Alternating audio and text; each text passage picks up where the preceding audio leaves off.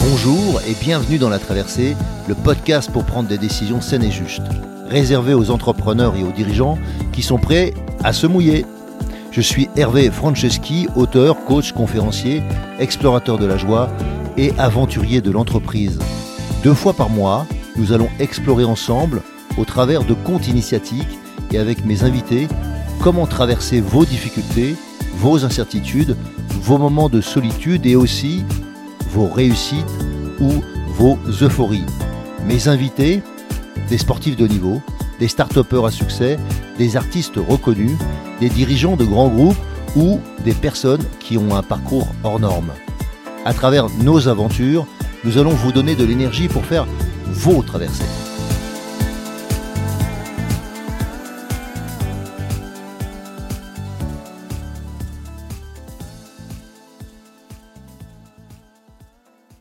Alors super, on se retrouve ensemble avec Francis, Francis Lelon aujourd'hui. Francis, tu peux nous parler un peu de toi? Bonjour Hervé, euh, ben, je suis ravi d'être là déjà. Euh, euh, écoute, moi, si je devais me présenter en quelques mots, 25 ans d'entrepreneuriat, j'ai été 9 mois salarié dans ma vie. je travaillais chez Accenture quand je suis sorti de l'école. voilà, donc profil multi-récidiviste, entrepreneur avec des succès, des échecs. dans la tech, quasiment exclusivement. Euh, mais dans plein de secteurs très différents, euh, des sociétés de services, du B2C, du B2B, euh, voilà, tout ce qui fait le bonheur d'une vie d'entrepreneur bien remplie. Et si tu avais un souvenir comme ça de, dans, les, dans les créations, dans la partie créative, c'est quoi les, les, grands moments de bonheur ou les grands moments de solitude?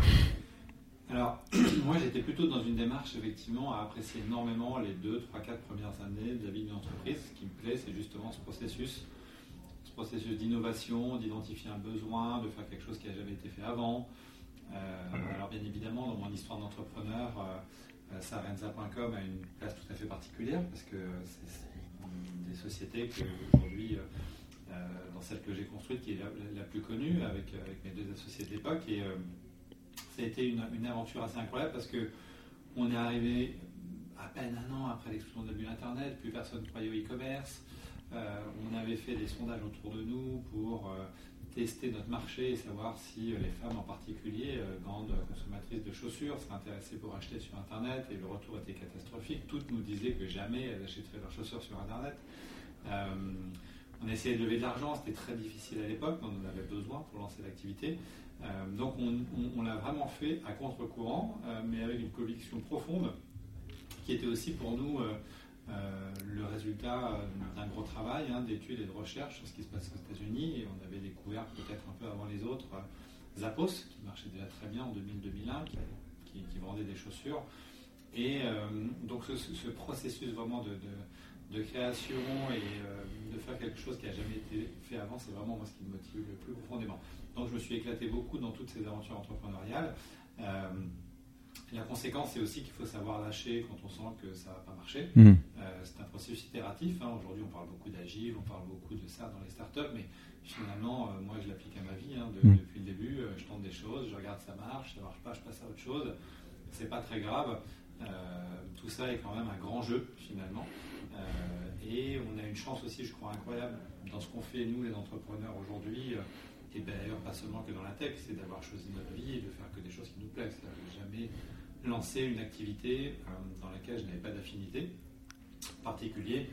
Je serais incapable de vendre un produit dans lequel je ne crois pas, je serais incapable de me lancer sur un secteur d'activité où je ne prends pas de plaisir. Et comme je suis très curieux depuis toujours, mais en final, euh, j'ai jamais euh, fait deux sociétés dans la même activité. La petite dernière, Allegria, que j'ai créée avec Christelle et Thomas il y, a, il y, a, 18 mois maintenant, et la numéro 13 ou 14 ou 15 dans, dans toutes ces 25 ans. Et j'ai jamais fait deux fois la même chose. Hmm. Et ça, c'est absolument génial. On a une chance parle, parle-nous un tout petit peu de, de No Code ou, ou d'Allegria. Oui, alors Allegria, c'est effectivement euh, la dernière. Euh, eh bien, c'est assez simple finalement ce qu'on fait euh, chez Allegria. Tout le monde a constaté la pénurie de développeurs, elle est incroyable, elle est mondiale. En France, il y a 400 000 développeurs, il en manque au moins 100 000. Aux États-Unis, c'est 1 400 000 développeurs qui manquent. et en fait, on oublie un chiffre derrière ça qui est clé c'est qu'aujourd'hui dans le monde, seulement 0,3% de la population mondiale s'est codée. C'est très faible. Alors qu'il y a 86% des gens qui savent lire, écrire et compter. 66% il y a 20 ans. Ça a monté très fort encore ces dernières années, on ne se rend pas toujours compte. 0,3% c'est le nombre de personnes qui savaient justement lire, écrire et compter au Moyen Âge. Donc on est au Moyen Âge de l'informatique aujourd'hui. Et qui savait lire, écrire et compter au Moyen Âge? Essentiellement les ecclésiastiques. Et qui dirigeait le monde? L'Église. Et aujourd'hui, force est de constater que bah, toute l'innovation, tout le monde de la tech est dominé par cette population, ces 0,3% de sachants, de ceux qui ont appris à côté, que tous les autres sont dépendants d'eux. Tu veux aujourd'hui lancer ta startup, tu n'as pas un dev, un CTO avec toi, et eh bien ton projet n'existera jamais. Euh, mais ça, c'était heureusement avant le no-code. Le no-code, ça pallie ça, ça permet aux gens du métier, aux gens qui n'ont jamais appris à coder, de pouvoir faire des solutions digitales et technologiques. C'est comme apprendre finalement à jouer de la guitare sans passer par le solfège, euh, ce qu'on fait euh, dans le no-code. Et donc, on a un énorme enjeu sociétal autour du sujet du no-code, puisque dans les 0,3% dont je parlais tout à l'heure, en plus, il n'y a que 15% de femmes. Et la plupart sont des hommes blancs en Californie ou en Europe.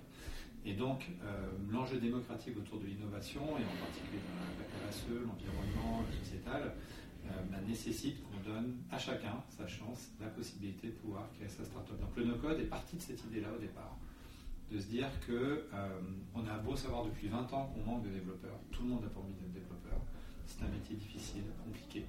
Euh, mais tout le monde a des besoins technologiques aujourd'hui parce que est dans un monde numérique de plus en plus.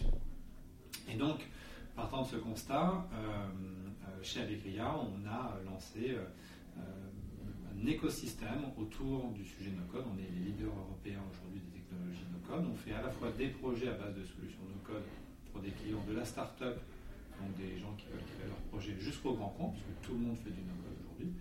Le gros du marché, ça reste la PME, hein, avec euh, les soucis et les questions d'automatisation, qui est le gros gros du marché. On remplace beaucoup d'Excel, beaucoup de gens qui font des copies toute la journée, beaucoup de process, euh, pas agréable du tout à faire, qu'on peut entièrement automatiser. Mais Allegria, c'est aussi Allegria Academy, la première école de formation au métier du no-code pour les professionnels. Il y a beaucoup de bootcamps, il y a beaucoup de tutos sur Internet. Ce qui est génial avec le no-code, c'est que tout le monde peut s'y mettre très rapidement, très facilement. Et quand il s'agit de devenir un professionnel, de faire un projet no-code pour une entreprise, il faut des compétences tout à fait particulières. Et notre enjeu avec l'académie, finalement, il est assez simple. C'est de prendre des gens qui ne sont pas issus de la tech. Hein. On a reçu 5000 candidatures en 4 mois postulées à l'académie. Ça a été la folie totale. On a 100 places seulement cette année. De gens qui viennent de tous les horizons, parce que la formation est ouverte à tout le monde, sans prérequis techniques, sans prérequis académiques. Euh, et l'enjeu, c'est en 15 mois de permettre à n'importe qui de pouvoir euh, faire 70 à 80% de ce que c'est faire un dev qui lui aura eu 3 à 5 ans euh, d'un point de vue technologique dans les entreprises. Et ça, c'est un énorme enjeu puisque finalement, aujourd'hui, dans la tech, on est un petit peu dans la même situation que quand le Covid est arrivé dans les hôpitaux. On a dit aux hôpitaux, les gars, ouvrez les salles de réanimation super, génial, il faut juste 7 ans pour former un réanimateur. On n'a pas 7 ans. Comment on fait? Et on est exactement dans cette situation-là avec la tech aujourd'hui. Super, donc ça c'est encore un beau challenge. Et qu'est-ce qui te... Enfin, j'entends plusieurs choses. J'entends à la fois euh, l'homme d'affaires, euh, je dirais l'entrepreneur qui, voit un marché, mais j'entends aussi le peut-être l'utopiste ou le, euh, le allez, le romantique dans, la tech, qui, cherche aussi à développer une, pensée, une manière de faire, influencer le monde, on va dire autrement. Tu, tu... Je crois que ça a complètement changé pour moi euh, au cours de ces années, en vieillissant aussi sans doute. Euh, je ne me suis jamais autant senti ma place qu'aujourd'hui ici chez Allegria parce que j'arrive à allier euh, une envie folle de tout casser, et nous, notre ambition, on n'a pas honte de le dire, il faut l'assumer, c'est d'être un jour le leader mondial leader en Europe, et en même temps, euh, une, tous les gens qui sont ici sont des passionnés du no-code parce qu'on a tous été frustrés de ne pas savoir coder, parce que on a cette euh, utopie de donner la possibilité à chacun de devenir acteur de sa vie numérique et pas juste spectateur. Mhm. Par exemple, dans l'académie, on a décidé d'avoir 50% de femmes obligatoirement. C'est non négociable. Il y aura, et il y a depuis le départ 50% de femmes dans nos promos dans l'académie. On a 35% de femmes qui postulent naturellement sans qu'on fasse de discrimination sur nos campagnes d'acquisition. Donc ça, c'est vraiment un enjeu qui est très fort et je pense que euh, bah, on dit souvent aujourd'hui que les jeunes qui sortent de l'école, ils veulent trouver du sens dans ce qu'ils font. Je crois que ce n'est pas qu'une question d'âge, je crois que c'est juste que nous, on était peut-être moins sensibilisé à l'époque. Quand j'ai fait mon école de commerce, tout le monde voulait aller chez L'Oréal, c'était voilà, le, le must-have. Aujourd'hui, je pense que les jeunes, ils ont envie d'autre chose. Et nous aussi, finalement, on s'est mmh, tout simplement à notre, à notre écosystème. Et l'impact de ce qu'on fait, si on arrive à allier l'impact, et nous on a pas mal de sujets impact d'ailleurs chez nous chez Allegria, parce qu'on parlait de ce côté inclusion, mais on a aussi un gros sujet autour de la Tech for Good, puisque grâce au no-code, on donne des possibilités à beaucoup d'associations, à beaucoup d'entreprises dans la RSE de pouvoir s'équiper en outils technologiques euh, avec euh, des conditions d'usage, des coûts beaucoup plus faibles qu'avec du dev. Tu peux donner un ordre d'idée? Oui, on a fait par exemple euh, pour un client une application de collecte de fonds de rue avec la possibilité de pouvoir immédiatement mettre en place un prélèvement CEPA dans, la mmh, rue tout de suite pour des gens comme Oxfam, pour des gens comme Amnesty International. Et ça, c'est une application qu'on a fait pour quelques milliers d'euros. Mm. Euh, donc ça peut aller très vite. Et ça court, si tu compares l'ancien tarif, ça aurait été quoi? On, va dire que généralement, euh, quand on compare le no-code et le code, on est 3-4 fois moins cher. D'accord. Ça peut pas ça l'enjeu.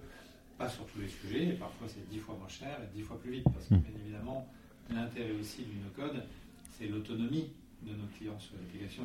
Nous, on fait tout le contraire d'une société de services informatiques traditionnelle qui a tendance à essayer de se rendre indispensable pour son client. Nous, on passe notre temps à les autonomiser puisqu'on va les former. Euh, et c'est aussi la grande différence. On est partenaire de Sherrit, par exemple, qui fait du message de compétences.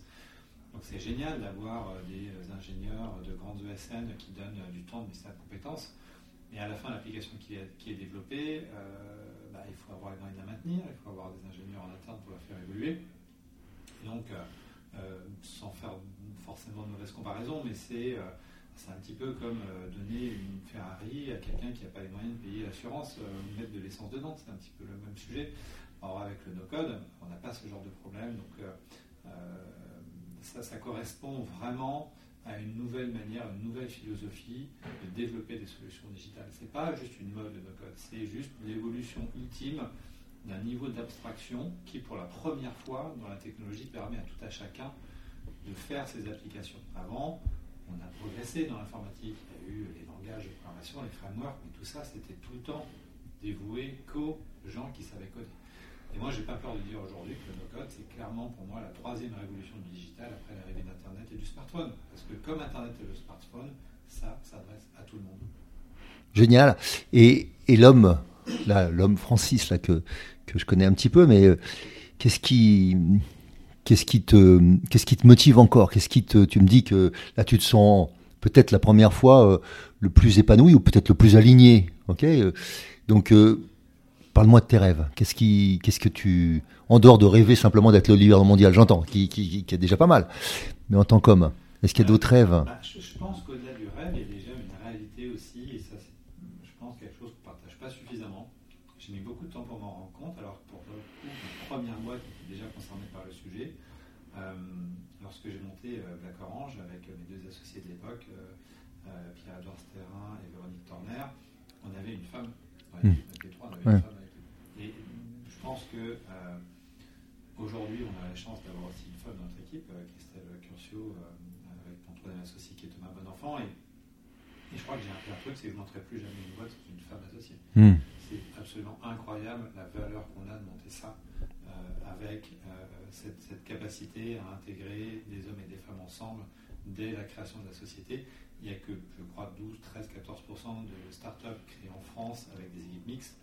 Et plus jamais je montrerai une boîte sans avoir une femme dans l'équipe de fondateurs. Alors on a quelque chose de commun encore. Ouais, ça c'est vraiment un truc important et j'ai mis du temps à le comprendre. Et, aujourd'hui, je pense que ça, c'est un élément euh, qui aide à euh, ce sentiment d'être au bon endroit au bon moment parce que ce qu'elle nous apporte, mmh, mmh on est tous différents, on a tout ce qu'on veut, les hommes et les femmes, on est différents et on a tant à apporter les uns aux autres dans un cadre entrepreneurial. Deuxième sujet, et pour revenir un petit peu au rêve et à ce qu'on fait ici, moi j'ai eu la chance euh, dans mon parcours professionnel de créer une, boîte que 70% euh, des Français connaissent aujourd'hui. Donc euh, quand on a la chance de faire du B2C et d'avoir le plaisir de faire une marque que, les gens connaissent, quand on leur en parle, c'est génial. C'est un peu comme le chanteur qui fait un titre. Euh, c'est ça, c'est ça. Ok, donc c'est une fierté. Ouais, c'est une vraie fierté et ça je, ça, je suis très content. Moi, j'ai jamais euh, monté mes boîtes euh, pour gagner de l'argent. D'ailleurs, sinon, je ne serais pas là où je suis aujourd'hui. je l'ai fait parce que et j'ai jamais eu de problème à le dire, je, cherchais une forme de reconnaissance sociale mm. vis-à-vis de, mes pères. voilà, c'était quelque chose qui était, qui était important pour moi. maintenant, je pense que le sujet a un petit peu changé et, je pense qu'effectivement, l'impact devient plus important que le reste. et le rêve que, que j'ai aujourd'hui et qu'on caresse tous ici, c'est d'ici quelques années euh, d'avoir euh, des dizaines de milliers de makers de code professionnels avec qui on travaille tous les jours, de résoudre des problèmes. On a, une chance incroyable, on rate, certains projets, mais évidemment, on n'a pas réussi tous les projets, puisqu'on a démarré il y a, il y a, 18 mois, on a fait à peu près 300 euh, projets pour 200 clients en 18 mois, donc ça a grossi très vite, on est 65 aujourd'hui. Mais, mais ce plaisir de voir le sourire du client qui avait essayé de faire sa start-up en dev, en faisant de l'offshore à l'autre bout du monde, ça n'a pas marché. Après, il a essayé de faire avec des stagiaires, ça n'a pas marché. Ici, Joris nous écoute, il saura que je parle de lui. Et puis finalement, il en est arrivé à prendre une code, et puis euh, quelques mois après, euh, il a sa plateforme au prix qu'il voulait, et son, et son, projet existe. Donc euh, voilà, moi, mon rêve, c'est de réunir un jour tous les clients heureux d'Avegria et, et, de se regarder tous et de se dire waouh, qu'est-ce qu'on a fait comme chemin, qu'est-ce qu'on a résolu comme problème.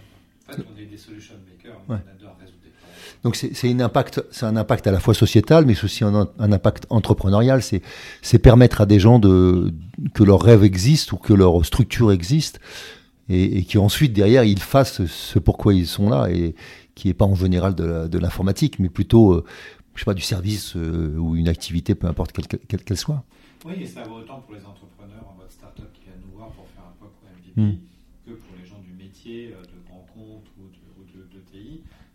qui aujourd'hui sont euh, que l'équipe technique euh, sorte des solutions qui leur permettent de résoudre les problèmes hmm. pour la satisfaction du client.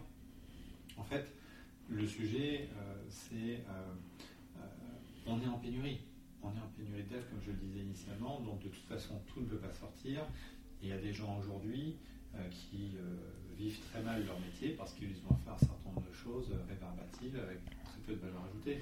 Donc, il y a toujours deux faces euh, de l'innovation. Euh, comme il y a l'énergie nucléaire et la bombe atomique, hmm. euh, et ben dans la tech, il y a aujourd'hui un certain nombre de gens qui vont à l'évidence, à cause du deep learning, de l'IA, perdre des emplois, qui vont être remplacés par des machines, mais en même temps, des nouveaux métiers qui vont se créer. Et un des enjeux pour nous ici, c'est de créer les métiers de demain. Finalement, le maker no code, peu le même âge tous les deux, ça va te rappeler des souvenirs. Moi, je le vois un peu comme le, le webmaster des années 2000, le hmm. gars qui venait dans la PME, qui installait Internet, le Wi-Fi, qui, qui, faisait les mises à jour de Windows et qui en même temps changeait la cartouche d'encre de l'imprimante. Ben, le maker no code pour les PME qui ont impérativement besoin d'évoluer, de se transformer, de faire cette fameuse transformation digitale, elle va forcément passer par les makers no code. Aujourd'hui, il faut se dire une chose, c'est qu'une PME 10 millions d'euros de chiffre d'affaires, euh, n'importe où, à Bourges ou, euh, à Lille, euh, pour elle, c'est quasiment impossible aujourd'hui de trouver un développeur pour faire cette transformation numérique. Ça n'existe pas. C'est trop cher, la culture, ça colle pas, ils ne savent pas comment travailler ensemble. Hmm.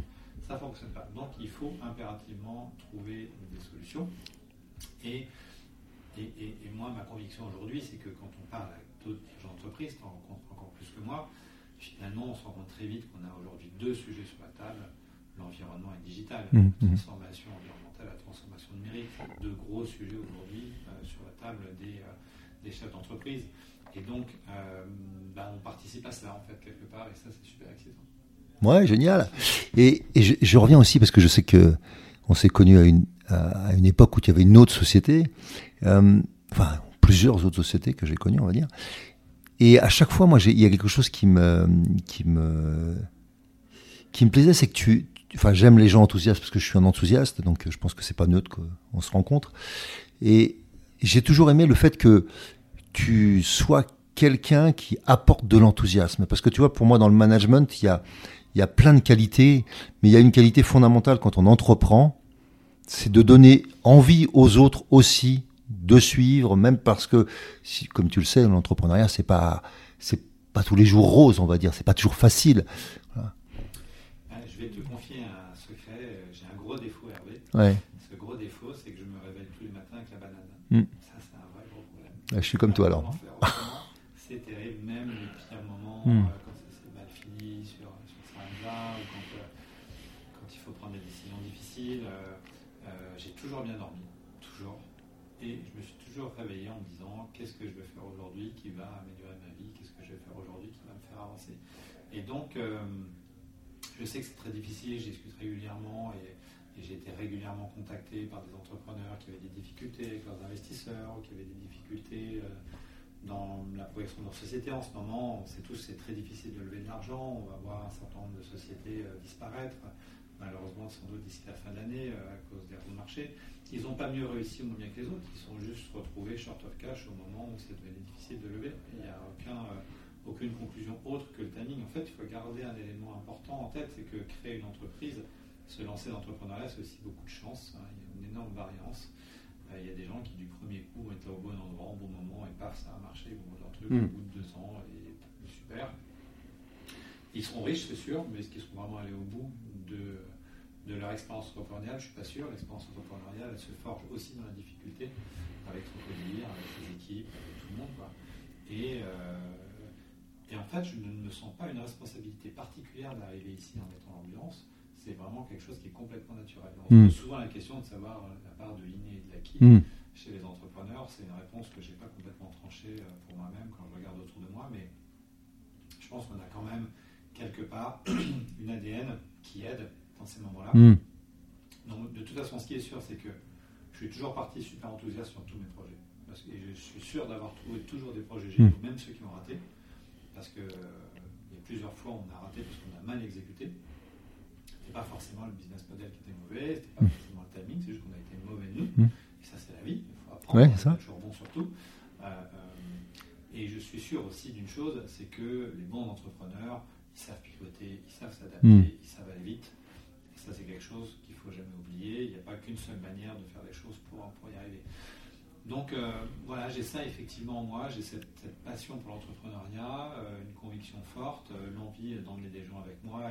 D'ailleurs, j'ai jamais monté une boîte tout seul, hein, j'ai mhm. toujours monté une boîte avec des associés. Je pense que je serais incapable de faire une boîte tout seul. après, bah, voilà, quand ça grossit, quand il commence à y avoir du monde, qu'il y a 70 personnes qui comptent sur vous à la fin du mois pour faire les payes, c'est sûr que ça met de la passion. mais ça m'a jamais dérangé en fait.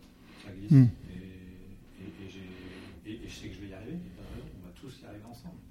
Enfin, voilà, euh, il y a juste que c'est comme au poker, tant qu'on a un jeton, euh, on n'est pas, on n'est pas, éliminé, c'est ça. Donc tu fais partie de la partie. Et je, je, voulais revenir aussi sur euh, qu'est-ce qui fait qu'à un moment donné, euh, quand on est en difficulté, parce que par moment on est en difficulté, ce serait quoi l'état d'esprit? Si jamais on, un conseil, j'aime pas dire ça parce qu'en fait chaque, personne est dans une situation différente. Mais si tu avais une attitude, tu vois, une posture qui serait plus juste en tant qu'entrepreneur, ça serait quoi bah, écoute, Je pense que tu, rencontres souvent des sportifs de niveau. Je pense que d'abord c'est la culture de la gagne et se battre jusqu'au bout. Il n'y a jamais rien de perdu. On hmm. va tout le temps dans le sport. Euh, un jour, je raconterai euh, la vraie histoire de la levée de fonds d'Allegria, hmm. euh, très récente, qu'on vient d'annoncer, comme j'ai raconté la vraie histoire de, de, de Sarenza. Mais euh, ça a été super dur dans un monde où euh, depuis deux mois tout s'est refermé d'un coup, euh, quasiment mmh. de trouver de l'argent et finalement on a réussi à boucler notre levée de fonds et ça s'est joué in extremis. J'ai signé les papiers quasiment une heure et demie avant l'échéance donnée. Enfin, ça s'est fait après quatre mois de négociation. Mmh. Donc, et ça a été dur. Tu peux annoncer combien? On a levé 4 millions. Mmh. Ouais, on a levé 4 millions et, et jusqu'au dernier moment, on a pensé que on n'allait pas y arriver. On a vite sorte de lâcher deux semaines avant la clôture, alors que quasiment tous les papiers étaient envoyés. Euh, il a fallu retrouver 250 000 euros en 15 hmm. jours. C'était très difficile. Et là, tu as bouclé avec combien de partenaires? Nous avons 61 business angels. Ah, 61, c'est un beau chiffre. Ouais, et on est très content euh, d'avoir tous ces business angels parce que c'est des entrepreneurs hmm. qui apportent énormément. Donc, nous Essentiellement sur des billets, donc pas de vessie Alors, on a pour le moment des business angels et des family office. D'accord. D'accord. été chercher une vessie pure et dure. Mmh. Ceux, okay. euh, qui, qui, sont sur le marché aujourd'hui, ça sera sans doute le cas pour la série A qu'on mmh. D'accord. Okay. Notre objectif aujourd'hui, c'est plutôt d'être rentable plutôt que de lever des fonds pour la suite. C'est une bonne idée. Parce qu'on ne sait pas ce que sera le marché dans les qui viennent. Donc, on s'est donné cet objectif-là. Mais en toute état de cause, euh, voilà, avoir tous ces gens avec nous au capital, c'est vraiment quelque chose qui, est, qui, est, super important et que vous êtes bien. Donc, euh, voilà, je, je, pense que vraiment le fond du sujet, c'est ne jamais rien lâcher en même temps, quand je dis ça, je me souviens aussi euh, d'entrepreneurs que j'ai croisés dans ma vie qui n'ont pas su lâcher trop tôt, qui sont endettés, qui sont dans des Hmm. conditions de ne pas pouvoir redémarrer un jour ou d'hypothéquer leur vie familiale. Hmm. C'est toujours des dilemmes, hein, c'est des choix difficiles. Euh, Là, j'en connais un en ce moment qui se pose la question de savoir, euh, pour la survie de sa boîte, s'il va se mettre caution personnelle sur un prêt de 200, 300 000 euros. C'est Hmm. beaucoup d'argent hein, pour un entrepreneur.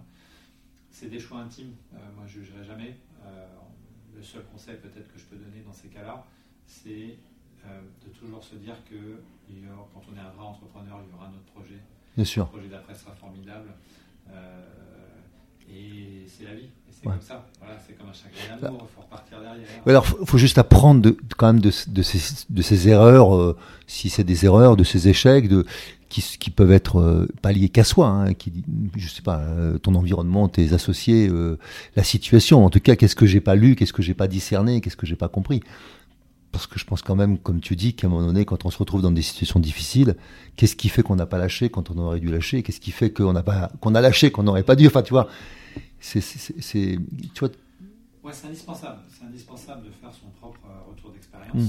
Euh, c'est une introspection difficile parce que euh, euh, on a envie de se dire à qui je peux partager ça. C'est ça. un miroir. Et en même temps, tout ce qu'on racontera, même à un entrepreneur expérimenté, restera sa vision de ce qui s'est passé. ça, c'est le parler de ton prisme. Avec son prisme, exactement. Et, euh, et euh, forcément, on ne pourra pas raconter tout ce qui s'est passé en deux ou trois ans de Mm. boîte, en deux heures, pour avoir un retour d'expérience de quelqu'un. Donc c'est un travail solitaire, je pense, essentiellement. Ça n'empêche pas d'en parler à des gens autour de soi, aux gens qui l'ont vécu avec soi, ses collaborateurs, son codir, ses associés, ses investisseurs, bien évidemment. Euh, mais en même temps, ça reste euh, quelque chose, finalement, une introspection assez personnelle à faire. C'est absolument indispensable. hein. Moi, j'ai eu beaucoup d'échecs aussi dans ma vie. Euh, euh, j'ai énormément appris avec, euh, avec tous ces échecs. Euh, j'ai aussi eu des beaux succès. Donc, euh, euh, voilà, l'échec fait partie de la vie. Notre seule responsabilité, bien évidemment, c'est euh, d'en tirer quelque chose et que ce soit une leçon et un apprentissage. Euh, la pire des choses, ça serait effectivement de ne pas évoluer euh, suite à ces échecs et de ne pas en tirer les conséquences. Euh, il y a un troisième sujet aussi qui est encore plus difficile, c'est qu'on peut très bien en tirer les conséquences, mais pas changer pour autant. C'est ça, exactement. Les gens- comme ouais, ça, ouais. hein, qui savaient exactement euh, pourquoi ils avaient planté la boîte, et puis qui refont tout Mm. le temps la même chose, alors qu'ils Alors- ont parfaitement conscience des erreurs. Et ça, c'est la nature humaine. Ouais. On ne se change pas facilement. Il peut y avoir des sujets euh, sur lesquels euh, on peut difficilement évoluer. Il y a plein de choses qu'on peut apprendre. On Mm. va apprendre la comptabilité, on va faire de la finance, du marketing, tout ça, on l'apprend. Euh, changer soi-même, c'est sans doute la partie la plus difficile. Et euh, typiquement, moi, je sais que j'avais une tendance assez jeune à procrastiner. Ça me paraît assez surprenant pour les gens qui me connaissent aujourd'hui. Je procrastinais pas mal. Et, euh, et puis, un jour, je me suis réveillé en me disant Mais c'est pas possible, tu, tu- tu vas planter tout ce que tu fais si tu Mhm. continues comme ça. Et, euh, m'astreins à réduire au maximum. Je peux jamais tout faire, bien évidemment. Quand euh, tu diriges une boîte, tu peux pas tout faire. En tout cas, je m'astreins à essayer d'être le plus efficace possible. Euh, et, euh, et finalement, je le vis bien. Et, et comment tu fais alors? Comment t'es passé de ça à ça? Parce qu'il y a plein de gens. Prise de conscience. C'est Ouais. comme d'arrêter la cigarette. C'est, euh, Il y a des gens qui vont mettre 10 ans à arrêter, et puis il y en a un matin, ils vont se réveiller à dire maintenant c'est fini. Et puis ils posent la dernière clope et ça sera la dernière. Moi, je suis plutôt comme ça. Donc c'était une décision que tu as prise. C'était une décision. C'est-à-dire, euh, je, je me voyais aller dans le mur si je ne changeais pas cette chose-là. Ok, mais est-ce que tu as mis en place quelque chose que, que j'appellerais une sorte de routine, une discipline? Non, parce que je pense que je pourrais encore avancer plus là-dessus. Ouais. Je pense que c'est. euh, je le vois avec mes deux associés qui ont 28 ans chacun, beaucoup plus jeunes. Hmm. Enfin, pour euh, Thomas, c'est sa troisième boîte, mais, euh, mais c'est la première qui a ce succès-là. Euh, Christelle, c'était sa première boîte. Et, et je les vois effectivement prendre des bonnes habitudes dès maintenant.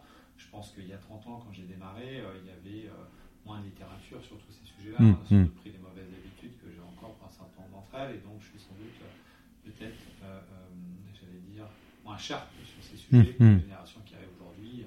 Thomas, il a son agenda toutes les 15 minutes, c'est minuté, toute la journée et tout. Moi, je pourrais pas travailler comme ça. Euh, mais, mais- mais c'est génial. Mais en même temps, parce que peut-être que tu es différent. Exactement, exactement. Et je pense que ça, chaque méthode a des avantages, des Hmm. inconvénients. Il n'y a pas de solution parfaite. Vous pouvez lire tous les livres de management de la planète. Bien sûr. Si ça vous convient, si ça vous correspond pas, Hmm. euh, vous n'arriverez pas à les appliquer de toute Donc une, une clé, c'est déjà euh, de bien se connaître pour... euh, Exactement. Je pense que ça, c'est le point le plus important. Bien se connaître. Et une fois qu'on se connaît bien, l'autre responsabilité qu'on a, c'est de bien s'entourer. hmm.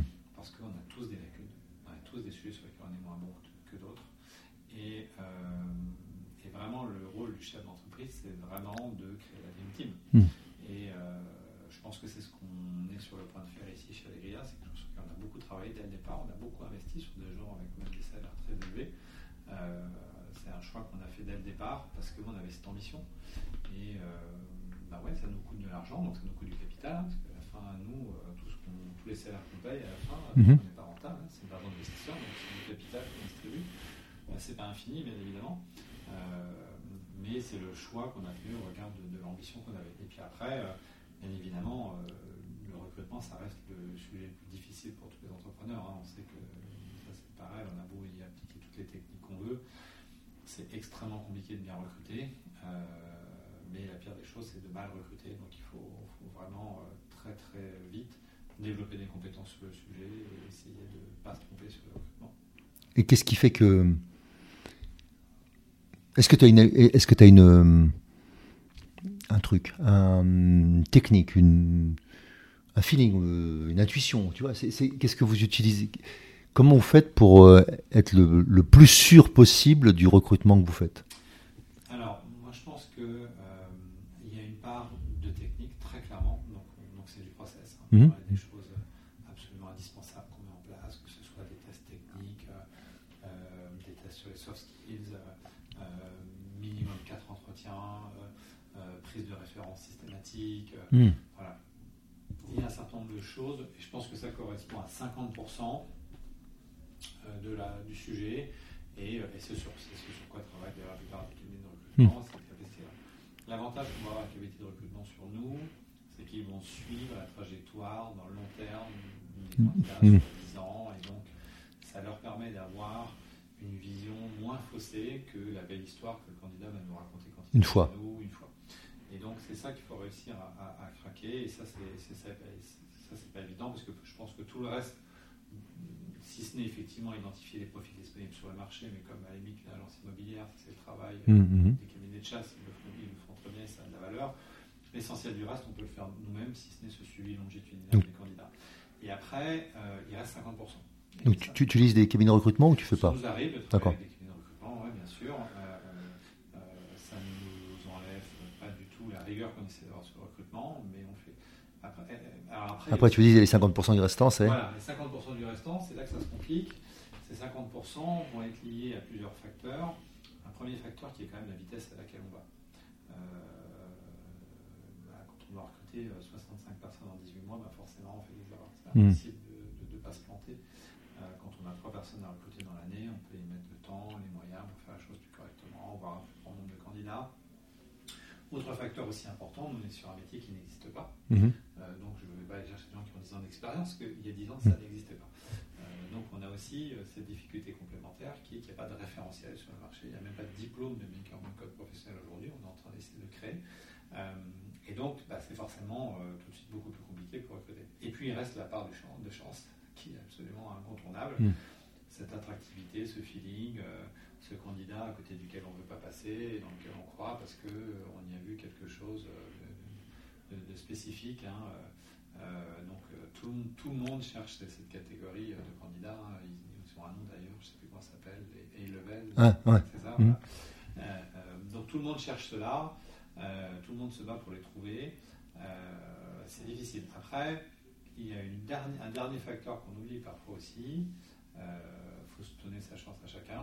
Mhm. Il faut aussi être capable de couper très très vite parce que Bien sûr. généralement, tous les entrepreneurs vous le diront, quand il y a un doute au bout de 15 jours, 3 semaines, généralement, Mm. faut- ça sert à rien de s'entêter pour les deux, c'est très, rare que ça mieux derrière. Donc on se rend compte assez vite de la capacité de la personne à délivrer. Parce que finalement, dans nos boîtes, on n'attend que ça, on attend que des gens qui vont délivrer, qui vont créer de la valeur. Euh, et ça, il faut essayer de, de- de le voir tout de suite, quoi. vraiment très très vite. Il y a à l'intérieur d'une boîte comme la tienne, c'est facile d'avoir une, une évolution? Parce que tu sais, c'est toujours une partie des difficultés des start c'est que tu vois, tu, tu, tu montes d'un seul coup, et puis il y a des gens qui étaient très bien pour la création et qui, qui sont déjà moins bien pour la gestion. Et donc, euh, comme une erreur qui est souvent faite, c'est de monter des gens en management alors que c'est juste des gens qui sont forts techniquement et qui ont peut-être pas de compétences de management, tu vois. Donc, euh, comment vous gérez ça aussi, l'évolution? Non, c'est vrai que c'est une vraie difficulté. Euh, moi, j'ai pas de souci avec les gens qui partent au bout d'un an ou deux.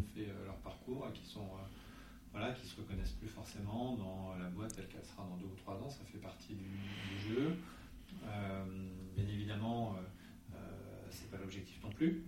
on a la chance d'avoir une boîte qui grossit vite, donc de donner plein d'opportunités à plein de gens sur plein de sujets.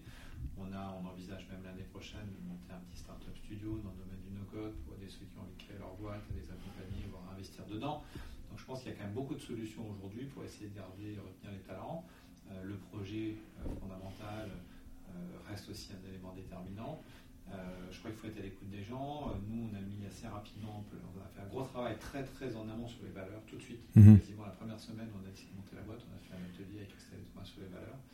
Et en même temps, on a maintenant mis en place un career pass avec des perspectives de carrière, avec une organisation. C'est ce qui fait la différence entre une, boîte de 20-30 personnes où il n'y a pas d'enjeu d'organisation avec une boîte de 50-100 personnes. Cas qui se trouve autour des 50-60 personnes, c'est celui qu'on est en train de vivre maintenant pour aller chercher les 100 personnes. Parce que là, il faut effectivement mettre du management, sinon ça ne fonctionne pas. Et donc, il faut identifier ceux qui en sont capables, il faut continuer à aider les autres qui sont très bien dans des fonctions techniques, qui vont s'éclater là-dedans, et aussi être capable de récompenser la qualité de ce travail. Et après, je pense aussi qu'il y a peut-être un élément qui nous aide aujourd'hui, c'est que euh, les jeunes qui arrivent chez nous, ils ne sont pas dans cette logique carriériste. Euh, mmh, mmh. avoir nos aînés en disant euh, il faut que chaque année je progresse, que je monte de grade, je vais faire 15 ans dans la boîte, puis je vais finir à tel ou tel endroit. Ils s'en foutent. ils viennent là, ils s'éclatent, ils apprennent des trucs, et dans 3 ans ils seront ailleurs, et puis après ils seront ailleurs, puis ils vont monter leur boîte. Ici, il y en a plein qui veulent monter leur boîte. Donc il y a moins de stress sur ce sujet de la carrière à la limite, j'ai presque tendance à penser que l'enjeu de la formation est plus important que l'enjeu de la carrière pour des boîtes avec une de 28 ans. Hmm. Et alors, comment justement vous formez les gens en interne Tu formes les gens en extérieur Tu formes les gens. Alors, la formation, bah, nous, c'était un gros sujet parce qu'on s'est bien vite rendu compte que dans le domaine du no-code, on était en train de recréer une pénurie de hmm. professionnels, hein, puisque dès, dès, six mois d'existence, on n'avait plus à trouver des gens compétents sur les technologies qu'on utilisait. Euh, finalement, on n'a rien réinventé. Hein. Ils font la même chose dans le BTP. Hein. Mm. Euh, il n'y a pas de couvreurs zingueurs. Bah, la filière crée son école pour former des couvreurs zingueurs. Et on est exactement dans la même situation. Et donc, on a très très vite décidé de créer notre propre école pour justement ne pas se retrouver dans cette difficulté, dans cette, ce, boulot d'étranglement, le fameux bottleneck, comme on dit dans la startup, qui nous aurait conduit à refuser des projets parce qu'on n'avait pas les compétences pour les faire. Donc, on a créé Allegria Academy, notre propre école de formation, euh, avec un objectif de former euh, une centaine d'étudiants cette année, 300 l'année prochaine, de développer l'international très rapidement. Et, euh, mais ce n'est pas suffisant, parce qu'il n'y a pas que des fonctions métiers chez nous, hmm. de maker. Il y a aussi les fonctions commerciales, il y a aussi le marketing, il y a aussi les chefs de projet no-code, les fameux no-code project leaders, les hmm. chez nous. et donc, on a mis en place, quasiment aussi dès le départ, toute une procédure d'onboarding avec euh, un premier mois, avec plein de rituels, de la formation, euh, des, euh, des, cas techniques à faire, le parrainage, voilà, un éventail de choses qui permettent, qui doivent permettre à chaque personne qui arrive chez nous d'avoir une culture no-code généraliste, de comprendre les outils, d'apprendre la méthodologie et d'être capable d'être efficace dans son métier le plus rapidement possible. Je ne crois pas au shadowing.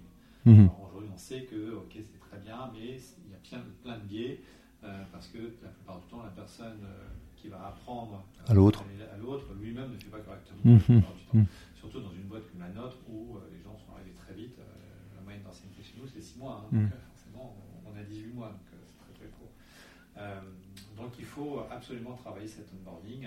Heureusement, on a des outils formidables aujourd'hui, no d'ailleurs, comme Notion ou Slack ou d'autres qui nous permettent d'automatiser tout ça plein de choses. Euh, et, ça fonctionne plutôt pas mal finalement. et, physiquement, dans tes locaux, tu, tu mets, il y a combien la majorité vient dans les locaux Tu as toute cette notion aujourd'hui qui est de présentiel, distanciel. Comment tu gères ça? Alors ça, c'est un vrai, vrai enjeu. Et, euh, j'ai commencé à lire deux, trois articles, de, des sondages sur euh, les collaborateurs qui disent qu'ils en reviennent du télétravail finalement bien d'avoir des relations sociales dans l'entreprise. Et je suis très content parce que nous, ça, on s'en est rendu compte dès le départ.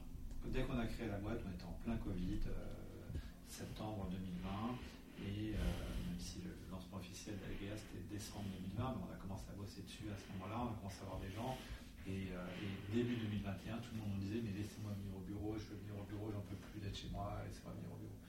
Et donc ici, on a 35 postes dans les bureaux, on va déménager en septembre parce qu'on est 65 ou 35 postes, donc ça oblige à avoir beaucoup de gens en télétravail.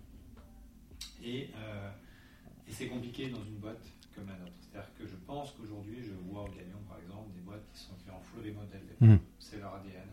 Ils ont des devs partout dans le monde, c'est comme ça. Et c'est souvent quand même plutôt du SaaS B2B, mm. vraiment de la tech. Quoi. Euh, nous, on est euh, une école, on fait euh, des professional services, on fait aussi des outils, de la tech. Et on a besoin de se voir, de parler, d'échanger. Et puis moi, j'ai besoin de sentir le pouls de la boîte, j'ai mm. besoin de voir la fourmilière tourner. Mm. donc, mais en même temps, on a des collaborateurs à Toulouse, en Corse, à Nice, à Bordeaux, un petit peu partout en France. Et il est hors de question de passer à côté de ces gens qui ont fait le choix de plus être à Paris, mm. qui ont envie d'avoir une vie différente.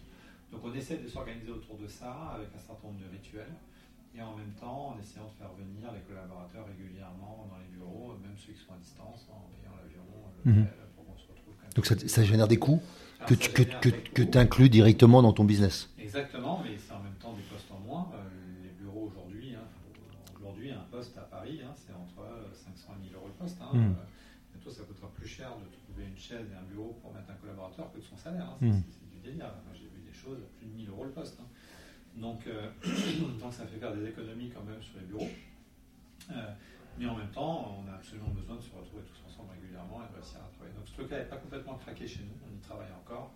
Euh, nous, on avance bien. Il y a d'autres sujets sur lesquels on a mieux avancé. Typiquement, aujourd'hui, surtout que la politique RSE dans l'entreprise, on, on, est assez en avance, c'est un point très important pour nous. Donc on a mis en place la politique Bring Your Own Device qui mm. permet à chacun de venir avec son ordinateur personnel et d'être dédommagé de 333 euros par an pour l'usage de son ordinateur okay, personnel. Super. On n'a que des ordinateurs recyclés ici pour ceux qui veulent un ordinateur. Mm. On n'achète plus d'ordinateurs neufs.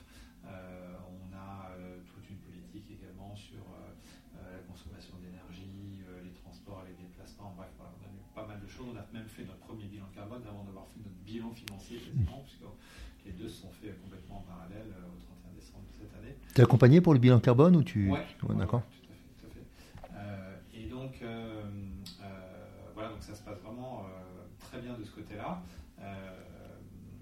Mais effectivement, le sujet, des, le sujet des bureaux, du travail collaboratif ensemble, du full remote, c'est un sujet sur lequel on a encore besoin de travailler. Parce que je rencontre beaucoup de gens qui me, qui me, qui me, qui me disent régulièrement qu'en fait, voilà on va pas avoir de locaux. Euh. et je vois, euh, parce qu'une partie de mon activité, c'est d'aider des gens justement à, recruter ou d'aider des gens à, mieux fonctionner euh, en interne.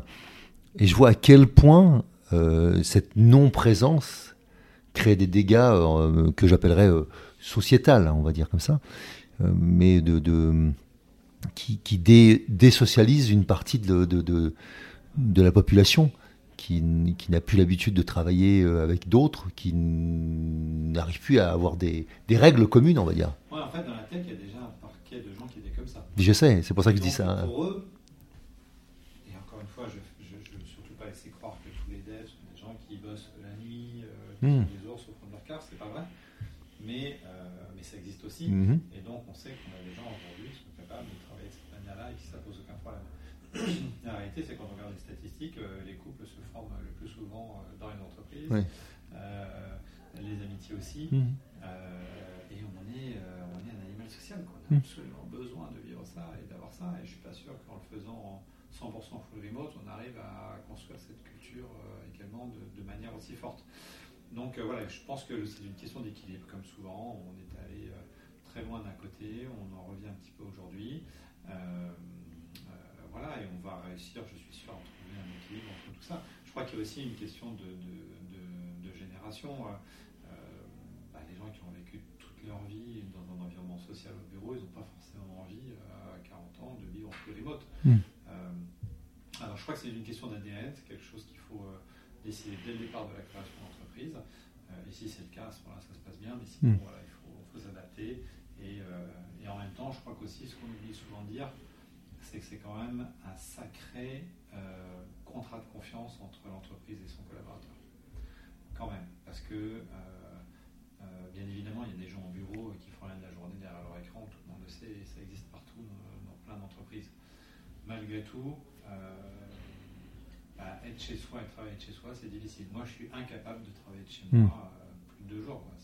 J'arrive pas à rester concentré, je vais faire plein d'autres trucs, je me lève. je- Voilà, et, et il faut avoir un environnement adapté, il faut s'y préparer, c'est pas fait pour tout le monde non plus. Et donc, il y a quand même un, un risque euh, dans ce contrat de confiance, c'est-à-dire que nous, on accepte que tu travailles à domicile, mais euh, on ne peut pas contrôler. Quoi. Mhm. Il y a plein de choses qu'on ne peut pas contrôler. Et pourtant, la loi même nous donne des droits de contrôle d'ailleurs sur le travail à domicile. Mais bien évidemment, c'est extrêmement difficile. Donc il faut qu'il y ait ce contrat de confiance entre l'entreprise et son salarié pour que ça marche. Quoi. Et donc, bah, forcément, c'est plus facile sur des métiers sur lesquels on sait tout de suite si la personne a bossé ou pas. Euh, Mhm. on voit s'il a fait, euh, est-ce que sa feuille de route a avancé ou pas. Un sales, euh, on voit s'il a passé ses coups de fil dans le CRM, s'il a fait son suivi de sa clientèle ou tout ça. Il y a d'autres métiers sur lesquels c'est très difficile de contrôler, de savoir ce que la personne va Mhm. faire. Donc, voilà, trouver cet équilibre n'est pas simple, et je crois qu'on est au début du questionnement sur ce sujet-là.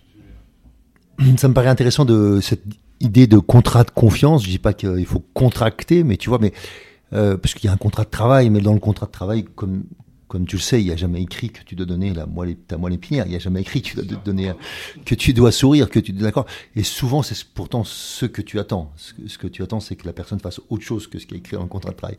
Et donc, la confiance là dont dont on parle, c'est justement qu'est-ce qui fait qu'à un moment donné, euh, je sens que ça fonctionne pas et, et que je devrais revenir voir mon employeur, ou bien pour l'employeur, je sais que ça fonctionne pas et, et que je vais voir mon employé. Tu vois, c'est cette communication qui, qui doit rester établie et qui va augmenter la confiance quand elle, pro- elle produit en fait ces, ces échanges. Quoi. Tu as complètement raison. D'ailleurs, on parle souvent de la problématique du collaborateur en télétravail, mais on oublie qu'il y a un manager de l'autre côté. Hmm. Manager en télétravail, Et je sais, c'est un autre boulot. c'est vachement compliqué. Parce que justement, ça pose cette question de la confiance avec, ce- Hmm. avec, le, avec le manager. Et, euh, de se poser la question de savoir si tous les collaborateurs ont envie d'être en télétravail, mais il faut aussi se poser la question de savoir comment on renouvelle le métier de manager euh, en mode télétravail. Euh, et là, je pense qu'il y a encore quelques bouquins à écrire sur le sujet. Alors pour conclure, je voulais juste te demander, en fait, c'est, allez, tes prochains grands challenges, c'est quoi là? On, on peut revenir juste euh, sur Allegria. Tes, tes, tes grands, tes grands challenges de demain là, des, de demain, je parle vraiment demain, c'est quoi? Alors là, le premier challenge pour nous, c'est être rentable. Mhm. parce que c'est vraiment maintenant notre objectif. Euh, on espère atteindre cet objectif d'ici la fin de l'année ou au premier trimestre de l'année prochaine. Euh, c'est vraiment une étape qu'on a accélérée, euh, qui se fera sans doute euh, un peu au détriment de la croissance, parce que bien évidemment, on ne peut pas poursuivre la croissance qu'on a eue aussi vite, puisque comme on a jusqu'à maintenant, et en même temps faire de la rentabilité. Euh, mais on a la conviction que pour nous, au regard de notre business model, c'est le bon chemin à prendre. Et puis l'année prochaine, très rapidement, de poursuivre le développement international. On a déjà ouvert notre filiale en Angleterre et aux États-Unis. On a déjà plusieurs personnes qui travaillent avec nous sur le développement international, mais un petit peu en soft launch pour le moment. Mm. On pas de- on n'investit pas euh, sur les US, on a juste des gens, euh, des entreprises qui nous contactent depuis les US à cause de tous les partenaires, éditeurs, nos codes que l'on a et qui les renvoient vers nous. Euh, et on traite ces demandes, mais on n'a pas encore investi pour le coup vraiment là-bas. Et donc l'étape d'après, c'est si le marché permet, une levée de fonds pour financer le développement international et en particulier aux US. Et sinon, eh ben, on continuera notre petit bonhomme de chemin, on fera une boîte bien rentable, on s'autofinancera pour faire ça dans un délai peut-être un peu plus long, aussi avec des bons fondamentaux. En tout cas, c'est ça qu'on qu'on espère faire. Super, merci Francis, très heureux, très heureux de t'avoir parmi nous dans la traversée. À très bientôt. Merci à vous. Si vous aussi vous vivez une traversée et souhaitez être soutenu pour arriver à bon port, alors embarquons ensemble. Je vous invite à postuler à mon programme d'Ultimate Coaching, un accompagnement personnalisé de haut niveau sur mon site hervéfranceschi.fr slash ultimate coaching. Ce programme s'adresse aux dirigeants et aux entrepreneurs désireux de se dépasser avec fluidité et simplicité. Par exemple, pour se préparer mentalement comme un sportif de haut niveau, ou bien pour être plus présent à soi et à son corps, ou encore pour développer performance, inclusion et bien-être dans votre entreprise. Et enfin, enfin, exploser les plafonds de verre qui vous empêchent d'atteindre votre potentiel. Et bien sûr, si vous aimez ce podcast, favorisez sa diffusion en lui donnant 5 étoiles, j'ai bien dit 5 étoiles, sur Apple Podcast ou votre plateforme de podcast préférée. Et surtout, surtout, abonnez-vous pour ne manquer aucun épisode. Dans cette traversée, sortez vos cirés, ça va rincer.